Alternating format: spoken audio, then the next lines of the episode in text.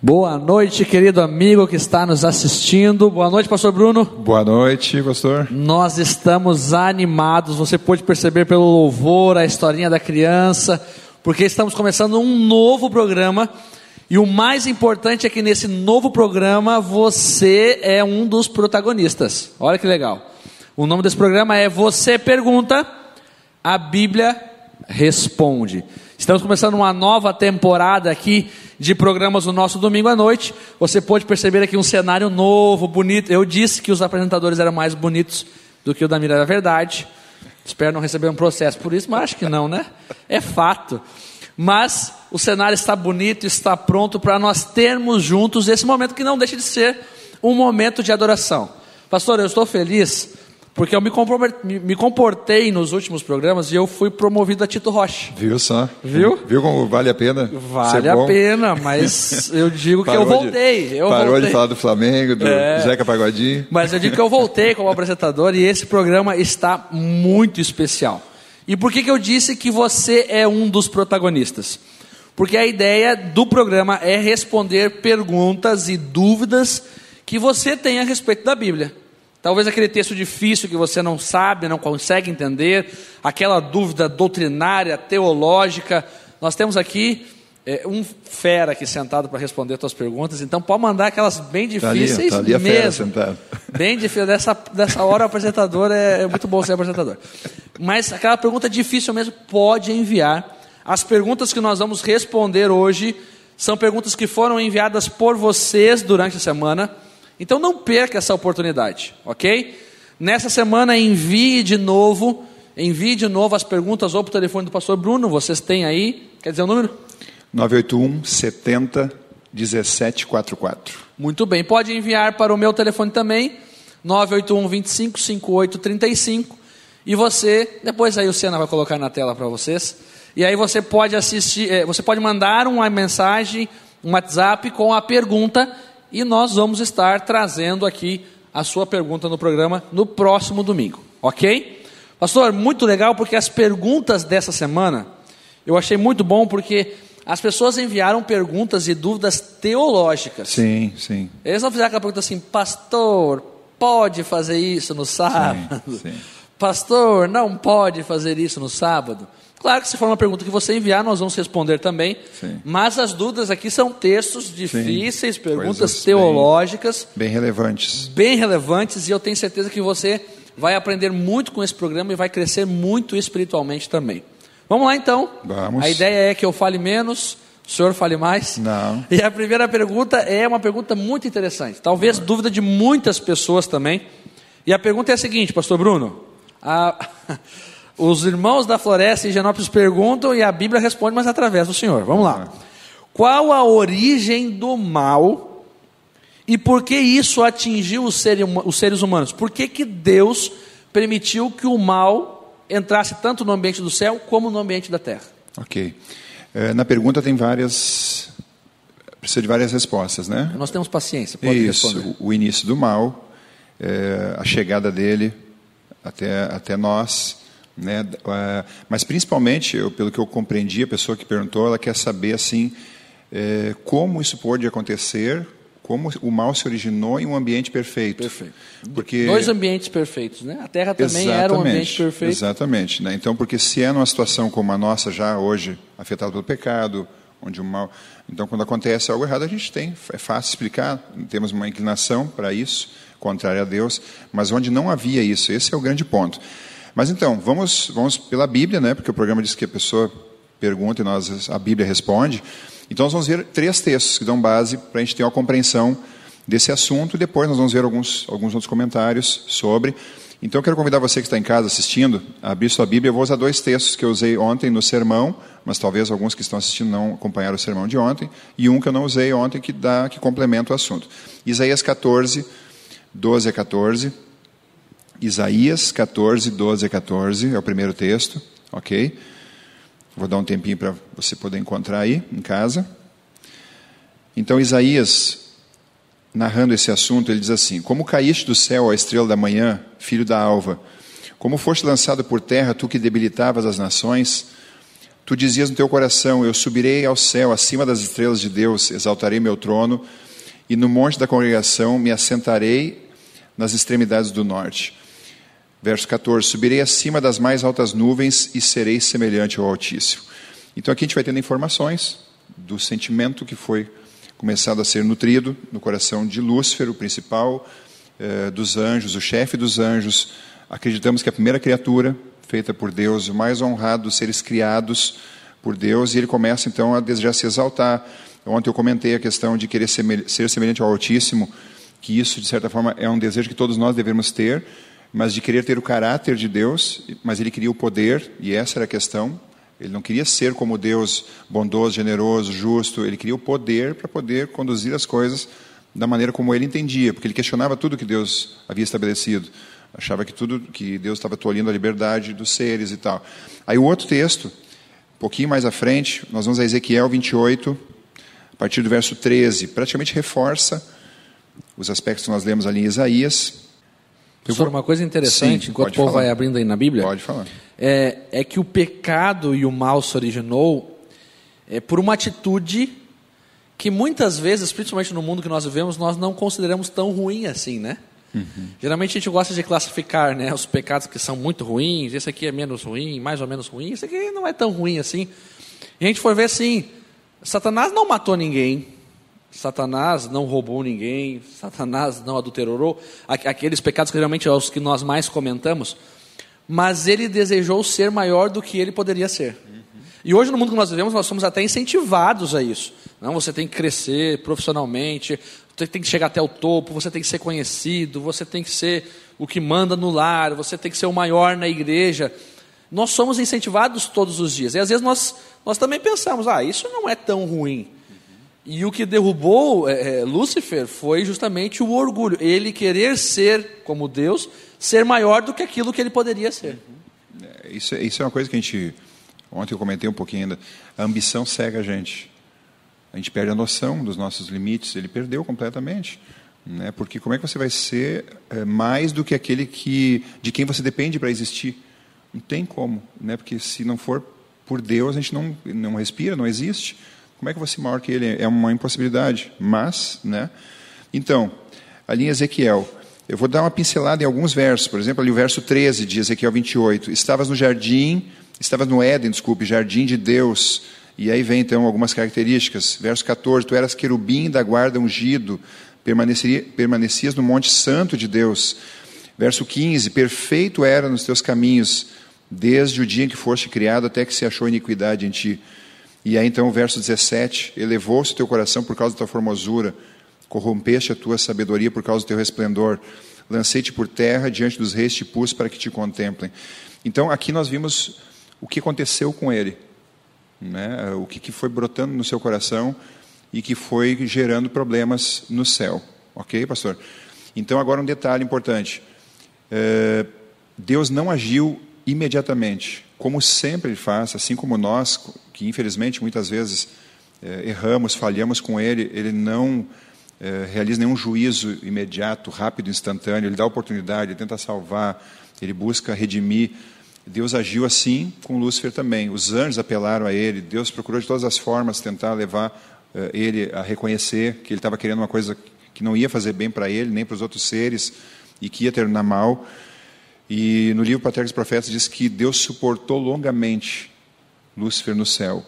E pensando assim, que Deus é um ser eterno, quando fala que, que suportou longamente, isso não foi um ano, dois, isso deve ter sido muito tempo, dentro de uma realidade eterna. E Deus, sabendo que ele estava falando mal, que ele estava tentando levar os anjos a se voltar contra ele. Só que quando Deus percebeu que, que ele estava obstinado nesse objetivo, e à medida que ele foi ganhando adeptos, ele achou que realmente poderia enfrentar, aí chegou um momento em que Deus, para preservar a harmonia do céu, teve que tomar uma medida. E aí nós temos a narrativa disso, então, em Apocalipse, que é um texto bem conhecido, Apocalipse capítulo 12, que fala sobre, então, essa essa situação no céu, o que nós chamamos de guerra no céu, ou batalha no céu. Apocalipse capítulo 12, a partir do verso 7, são textos bem, bem conhecidos, daqueles que têm alguma familiaridade com a Bíblia, onde diz assim: Houve guerra no céu. Miguel e os seus anjos pelejaram contra o dragão, também pelejaram o dragão e seus anjos. Todavia não prevaleceram, nem mais se achou no céu o lugar deles. E foi expulso o grande dragão, a antiga serpente, que se chama Diabo e Satanás, o sedutor de todo mundo, sim, foi atirado para a terra e com ele os seus anjos. Então aqui houve essa batalha, é, que em algum outro momento, de repente, se surgir a pergunta, a gente pode explicar, porque esses dias alguém me mandou no privado, não era para o programa aqui, se essa batalha foi apenas ideológica ou se ela foi física, né, seria um, uma, um tema interessante, não vou entrar nesse aspecto agora. Mas então aqui foi o momento onde Deus teve que colocar a ordem no céu novamente. E aí então Satanás é expulso do céu e ele vai então, como a Bíblia diz em outros versos aqui próximos, vai com um terço dos anjos. Ok, pastor? Então, antes de passar para a questão é, da terra chegando a nós, o problema, é, como num ambiente perfeito, surgir esses sentimentos. Então, é um mistério. Os detalhes disso é um mistério. Mas o fato é que onde há liberdade, há a possibilidade de rebeldia. Sempre, né? Onde há liberdade, há a possibilidade de rebeldia. Deus não criou robôs, ele não criou seres que tinham que fazer, como ele disse. Ele criou seres que tinham liberdade de escolha e ele apresentou um caminho, ele apresentou princípios. Mas ele deixou esses seres livres. Não existiu, para Lúcifer não existiu alguém que instigou como ele fez com Adão e Eva. Então, esse é o mistério que a gente. Mas o fato é que, se existe liberdade, existe a possibilidade de o mal se levantar, ou de, de surgir. E foi isso que aconteceu é, no coração dele, é, que ele acabou alimentando, nutrindo, é, por ver todos os atributos que ele possuía. E ele achou que podia ser mais do que foi, não se satisfez com todas as honras que ele recebeu. E aí então, ele sendo expulso do céu, Deus ele amplia a sua criação, Deus é amor, e ele quis ampliar o universo para compartilhar esse amor com mais seres. E eu sempre costumo, algumas pessoas dizem assim, puxa, mas se Deus sabia que eh, que poderia havia possibilidade de, de, dar coisas erradas, por que ele ampliou a criação? E aí eu costumo usar o exemplo assim, eh, teu caso, né, tu tem o, o Gu, o filho, vocês, tu e a Josi, quando planejavam ter o filho, vocês sabiam que o nascimento dele poderia ter. Ter filhos pode ter de sabores. Sim. Né? Mas nem por isso vocês deixaram de querer ter, mesmo sabendo que vão haver desafios, como já certamente houveram nesses três anos três de existência anos. dele. Muitos desafios. Né? Então, o fato de Deus uh, saber que existiriam desafios não, não impediu ele de expandir sua criação, porque ele também iria elaborar meios de, de resolver isso. Né? Mas o fato é que, então, Deus, ao criar outros seres, além dos anjos, como no caso da terra, os seres humanos, ele criou eles também com liberdade. E Deus permitiu, então colocou uma prova no jardim perfeito também, como tu mencionaste, sem os efeitos do, do pecado do mal, mas colocando a possibilidade para eles escolherem a quem eles iam querer servir.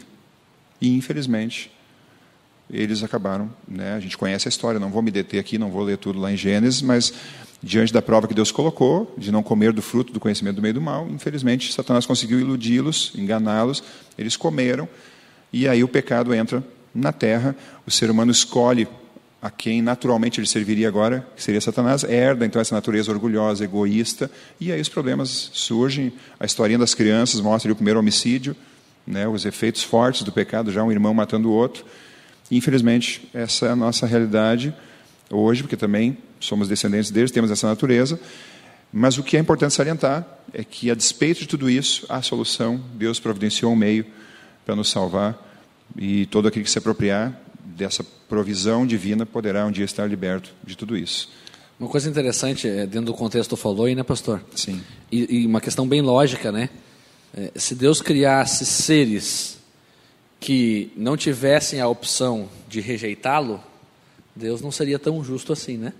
Ele seria um criador arbitrário. Você Exato. tem apenas é uma escolha, um sim, caminho. Sim. E todos o adorariam e o seguiriam porque não tinha outra, outra opção. opção. Exatamente. E que prazer Deus teria de saber que as pessoas estavam adorando a Ele só porque só pode fazer isso. Não por um amor exatamente, sincero e verdadeiro. Não, exatamente. Né? Então, por exemplo, um outro detalhe. É... Agora eu vou ampliar um pouquinho. Por que, que a Bíblia diz que o mal não vai se levantar a segunda vez? Depois que o mal for extirpado, Satanás destruído, depois do milênio, que a gente estudou exaustivamente aqui. Não vai ser porque vai ser tirado o livre-arbítrio. É porque todos que estarão salvos sabem os efeitos do pecado. E ninguém vai mais querer passar por isso. E vão ver, vão reconhecer que Deus foi justo, foi bom. E ninguém mais vai querer viver o contrário disso, porque viram os resultados. Então, aí vai ser uma adoração totalmente é, sincera, genuína e plena a Deus pelo motivo certo. Deus realmente é amor, todos, todo redimido vai reconhecer isso e vai adorar eternamente a Deus espontaneamente, mesmo continuando podendo ter a escolha. Muito bom, né, pastor? Hum. E, e, um outro detalhe interessante dentro desse contexto é que Deus não dá a, a, a escolha, né, ou o livre-arbítrio, para que o ser humano possa usá-la e quebre a cara e Deus veja assim, ah, viu, eu te avisei. A gente uhum. tem essa ideia, né?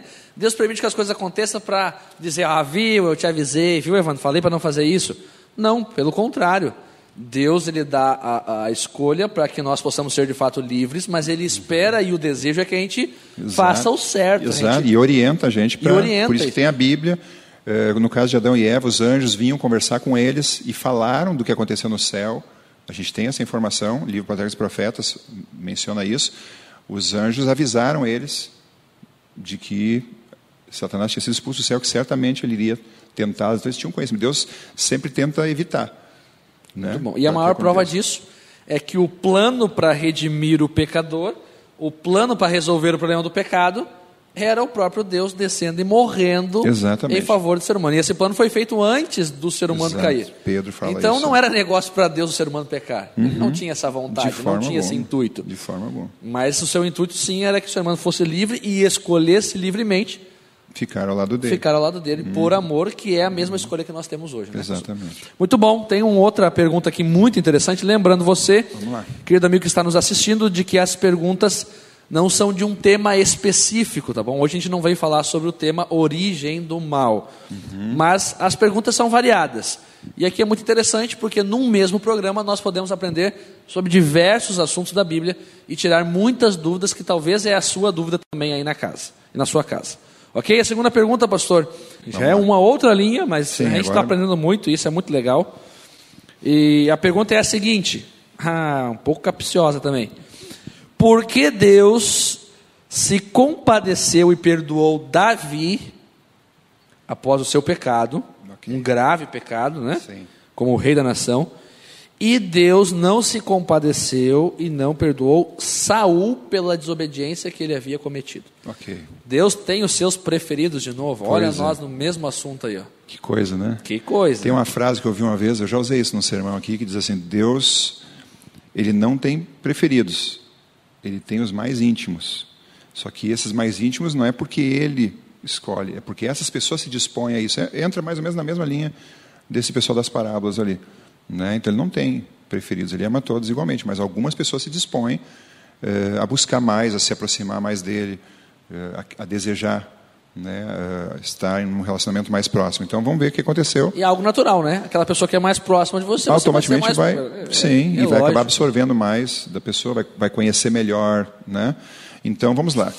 Vamos Questão lá. De, de Davi. Eu vou convidar vocês para abrir a Bíblia em 2 Samuel, capítulo 12, verso 13. Porque aqui está um momento chave. Já passou a narrativa do, eh, do pecado de Davi, que adulterou, né, com a mulher de Urias, com a Batseba, ok? E é interessante que quando a gente lê alguns comentários, é, essa repreensão que ele sofre agora, ela não aconteceu instantaneamente, ou tipo no dia seguinte ou uma semana depois. Cerca de um ano, Davi ficou tentando levar o negócio meio na maciota. Na maciota, ok? Até que então o profeta Natan vem, conta uma historinha que você tem aí no capítulo 12, ali no início, do homem pobre que tinha cordeirinho, o rico foi lá e tal, e o Davi ficou enfurecido, né, o verso 5 ali. Então o furor de Davi se acendeu sobremaneira contra aquele homem e disse a Natan: Tão certo como viu o Senhor, o homem que fez isso deve morrer. Ficou indignado, né? Com o senso de justiça. O senso de justiça aflorando ali. Só que aí o Natan e a coragem desse camarada, né? Esse é profeta gaúcho. Enfrentar o é rei. gaúcho, esse cara era gaúcho para ser macho. o rei não era jeito. ruim da espada não, né? Pois é, não, por isso. Se fossem os reis os outros que Israel é. teve ali, que eram os fracotes, mas esse aqui era, era de guerra, né? E aí então, no verso 7, né? Então disse Natan Davi, tu és o homem. Era, é você, esse é você, né? Que foi lá e tomou a mulher do teu soldado fiel, o cara foi para a guerra é, como teu leal é, guerreiro. Mas aí o verso importante aqui, onde a gente quer chegar. Diante dessa declaração, dessa sentença de Natan, movido por Deus, o verso 13, qual foi a reação de Davi? Diante do momento em que Deus então expõe ali a, a culpa dele e mostra que não passa nada desapercebido por Deus. Então disse Davi a Natã: Pequei contra o Senhor. Disse Natã a Davi: Também o Senhor te perdoou o teu pecado, não morrerás. É, Deus, aqui ele recebe o perdão de Deus, mas na hora que ele recebe a sentença, ele tem o reconhecimento: pequei contra Deus. É, e a gente vê que não foi aquele arrependimento na hora, assim, de ter pego de surpresa e, e tem aquela reação para tentar se livrar, porque a gente tem outros textos na Bíblia que eu não vou uh, me deter agora, mas gente pega o Salmo 51, Salmo de confissão e arrependimento, e a gente vê ali uh, Davi não só confessando no sentido de tentar se livrar das consequências, mas ele pede um coração puro, um caráter reto. Ele implora para que o Espírito Santo não fosse retirado dele, que ele não queria viver sem Deus. Ele não pede. A gente percebe assim, que ele não tem nenhuma preocupação em de repente perder o posto, perder o trono por causa disso. Em nenhum momento ele demonstra que esse era o, realmente ele sentiu em relação à relação dele com Deus, de como ele foi desleal por todas as honras que Deus estava concedendo a ele e ele ter praticado isso. Então, ele teve um arrependimento verdadeiro, ok? Então, em relação a Davi, essa foi a situação. Agora vamos ver Saul. E aí, por que, que a disposição de Deus não foi eh, com Saul como foi Muito com bem. Davi, ok? Então, para ver a história de Saul, nós vamos a 1 Samuel. Nós estamos aqui em 2 Samuel para a situação de Davi. E Saul, nós vamos a 1 Samuel, no capítulo 15. Então, eh, um pouco antes desse capítulo aqui, eh, contextualizando, Saul é o primeiro rei de Israel. Deus o colocou como rei porque o povo pediu. E aqui vem uma série de fatores, né? O povo via, o povo de Israel, o povo de Deus, onde Deus deveria ser o rei, eles viam as outras nações como uma figura humana. A figura humana, e aí eles quiseram copiar. E aqui vem uma lição séria para a gente. Às vezes a gente vê coisas fora, acha bacana, são coisas populares e tal, que às vezes atrai gente, e a gente quer trazer isso para dentro do povo de Deus, onde Deus não deu revelação que isso deve acontecer, mas porque os outros fazem, porque parece que é legal lá, a gente quer trazer para cá. O povo de Israel olhou para fora, viu, ah, eles têm rei, vamos trazer para nós. Trouxeram, Deus aceitou já que eles pediram. E não deu muito tempo, depois estavam arrependidos já do que tinham feito. Mas então, Saul era o primeiro rei, e ele, em várias situações que a gente vai vendo ali em 1 Samuel, antes de chegar ao capítulo 15, Deus dava uma orientação que era para ser feito de tal forma, ele sempre fazia do jeito dele. Ele fazia mais ou menos como Deus tinha pedido, mas sempre ele dava um jeito de fazer as coisas conforme ele achava, e nunca ele era. Até que Deus então pediu para que ele fosse e eliminasse, extirpasse os amalequitas, os amalequitas da face da terra. Tudo, Todas as pessoas, animais, tudo que eles tinham. E ele foi para essa missão. E aí, quando ele estava voltando dela, o profeta Samuel foi ao encontro dele para ver se tinha sido realmente feito. E aí ele vai dizendo: Não, tudo, fizemos tudo como Deus mandou, acabamos com eles. Aí o Samuel começa: Mas que barulho é esse que eu estou ouvindo? Das ovelhas, do gado. E ele começa a dar desculpas. Né? Ele começa: Não, é que o povo pediu para que a gente não matasse, para poder sacrificar a Deus, e ele começa então a transferir para o povo, ele começa a, a justificar o que tinha acontecido. E agora então vamos ver aqui, 1 Samuel 15, a partir do verso 23, Samuel faz como Natã. Ok? Então diz assim: Porque a rebelião é como o pecado de feitiçaria, a obstinação é como a idolatria e culto a ídolos do lar, visto que rejeitaste a palavra do Senhor, porque era para destruir tudo, né? ele também te rejeitou a ti para, não, para que não sejas mais rei. Olha só, lá para Davi, Deus te perdoou. Aqui, Deus está dizendo: você não vai mais ser rei, né? você está rejeitado. Aí, olha só, a reação dele. Então disse Saul a Samuel: Pequei, pois transgredi o mandamento do Senhor e as tuas palavras, porque temi o povo e dei ouvidos a ele. Aqui ele tá, começa a reconhecer que ele né, temeu o povo, ele ficou com medo de perder a popularidade, mas percebe que ele também tem uma reação de arrependimento, de reconhecimento. Ok? E aí então o verso 25. Agora, pois, te rogo, pedindo para Samuel, olha só, perdoa-me, eh, perdoa o meu pecado e volta comigo para que adore o Senhor. O fato é que ele tem uma reação semelhante à de Davi, mas a, o objetivo ou a motivação daquele pedido de perdão não era porque. Era só para não perder o reino. Era para não perder o trono. Para não perder Era uma motivação fama. egoísta, exatamente. Então, por que, que a disposição de Deus foi diferente para com Davi em relação a Saul? Porque Davi se arrependeu por causa da sua relação para com Deus, pela tristeza que ele causou a Deus, pelo escândalo que ele causou em relação ao povo. Saul, a única preocupação era sua popularidade, tanto é que ele pede para que a coisa não fosse meio pública ali essa situação, porque a preocupação dele era a posição e o trono.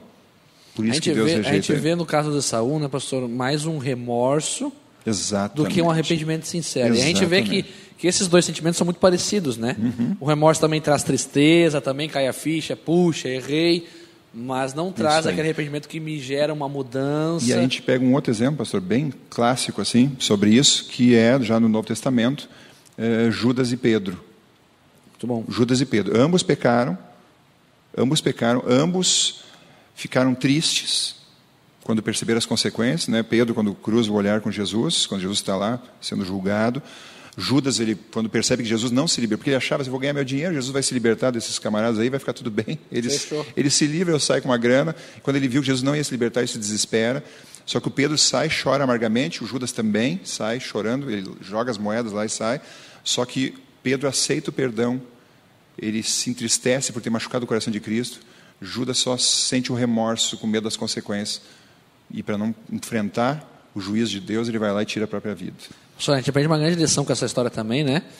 Que é a questão que Saul também era o homem de Deus. Sim. Foi Deus que escolheu Saul Um- como rei. E, e naquele momento era o melhor para a nação. Uhum. Mas com o tempo, com o pecado, com talvez a falta de intimidade com Deus, você vai permitindo que o pecado vai entrando, né? Exatamente. E a gente percebe que o pecado é algo gradual. Uhum. Ninguém pensa assim, ah, acorda de ah, hoje eu vou pecar, hoje eu vou trair minha mulher. Não. Uhum. Ah, tropeçou na rua, tropeçou no pecado.